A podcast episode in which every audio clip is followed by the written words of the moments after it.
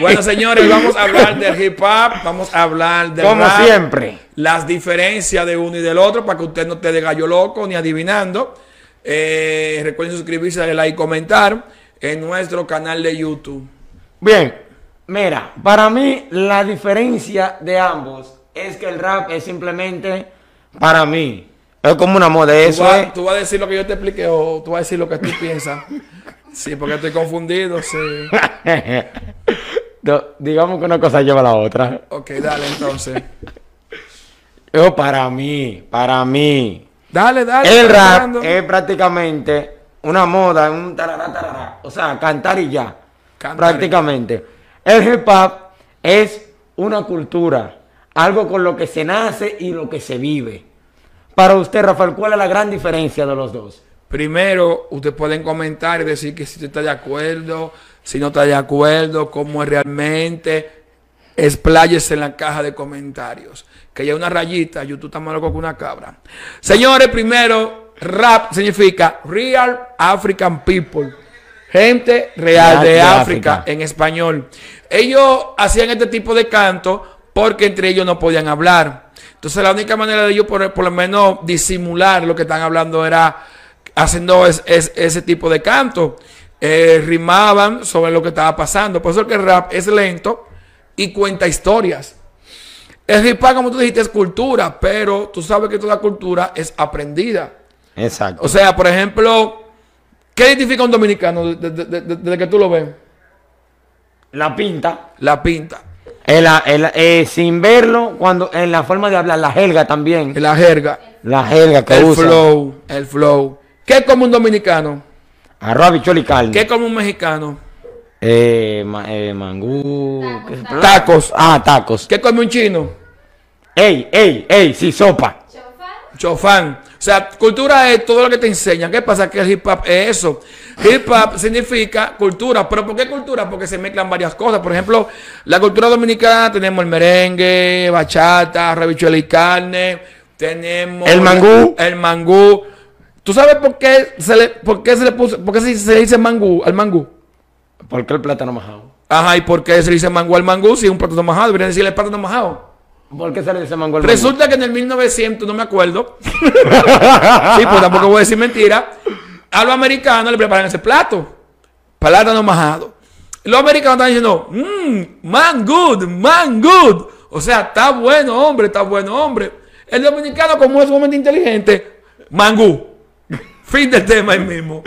¿Cómo, Ah. ¿Cómo que se llama? ¿Cómo que se La llama? pendeja, tú no sabías eso, que- loco, loco, ¿y cuál fue el plato que te hiciste, loco? Eh, mangú. Mangú, eh, pero eso era lo que estaban diciendo. El plato se llama mangú. Se quedó, entonces- Ellos dijeron mangú, ya. Así ¿Qué se llama. pasa? Que el hip hop ya tenía cuatro elementos, ahora son nueve.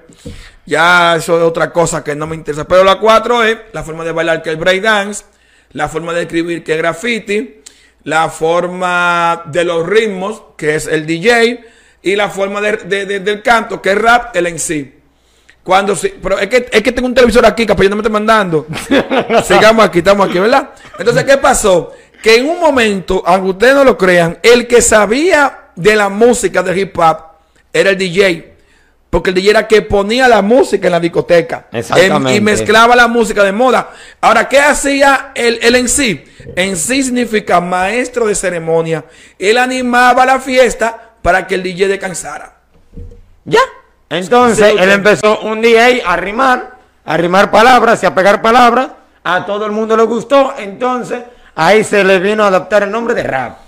El rapero. Es el rapero, el que canta cuando el DJ pone la música. Inclusive el rap era una forma de protesta. O sea, cuando empezó el rap con African Bambata, que fue el primer grupo de, de- de- hip hop, de rap, ellos eran música de protesta porque recuérdense que en los 80 había una, una explosión de que ellos no querían ser llamados esclavos. Los barrios más pobres de, de Estados Unidos en ese tiempo también eran los de los negros.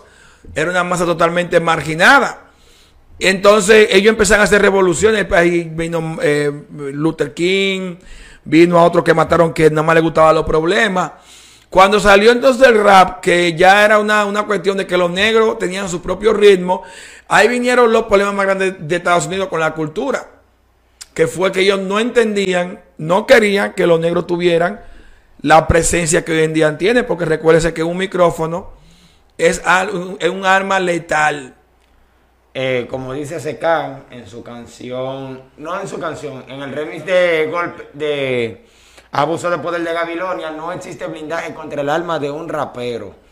El alma de un rapero prácticamente son las letras y el micrófono. Cuando el rapero se plantó en ese micrófono y a soltar rima, dijo, va a protestar por todo, va a hablar de todo y va a decir de todo lo que está pasando y se va a quejar. Por eso, que- por eso que yo digo, yo soy una persona que no me gusta mucho la música tóxica, o sea, todo lo que signifique música de problemas y eso, a mí no me gusta en particular y soy cultura, cultura, pero eh, no, no, ni de- la de Rochi porque es tipo un bacano, pero eso no es el Sí, tema. sí. El punto es que por eso que yo le, mucha gente critican que los raperos hablen de delincuencia, que hablen de droga, que sean machistas, eh, que todo lo de ellos sea ego, que sea lujos, que sea dinero. Pero eso se debe a lo que acaba de decir Alexis. Esta es una cultura, la música hip hop es una cultura. Claro, nació subculturas diferentes, como el, eh, ¿cómo se llama? El dancehall, eh, el R&B, y nació la sátira del hip hop americano, que es el reggaetón o el dembow. Ustedes saben que una sátira es cuando tú te burlas de algo serio. Eso es lo que el reggaetón o el dembow. Por Pero eso- espera, espera, déjame terminar. ¿Qué pasa? Que por lo que dijo Alexia ahorita, como somos cultura, hablamos de lo que vemos y de lo que sabemos. Son, somos tan inteligentes lo, lo de la cultura Hip hop. hip hop que nos inventamos palabras, nos inventamos nuestro propio sistema de comunicación.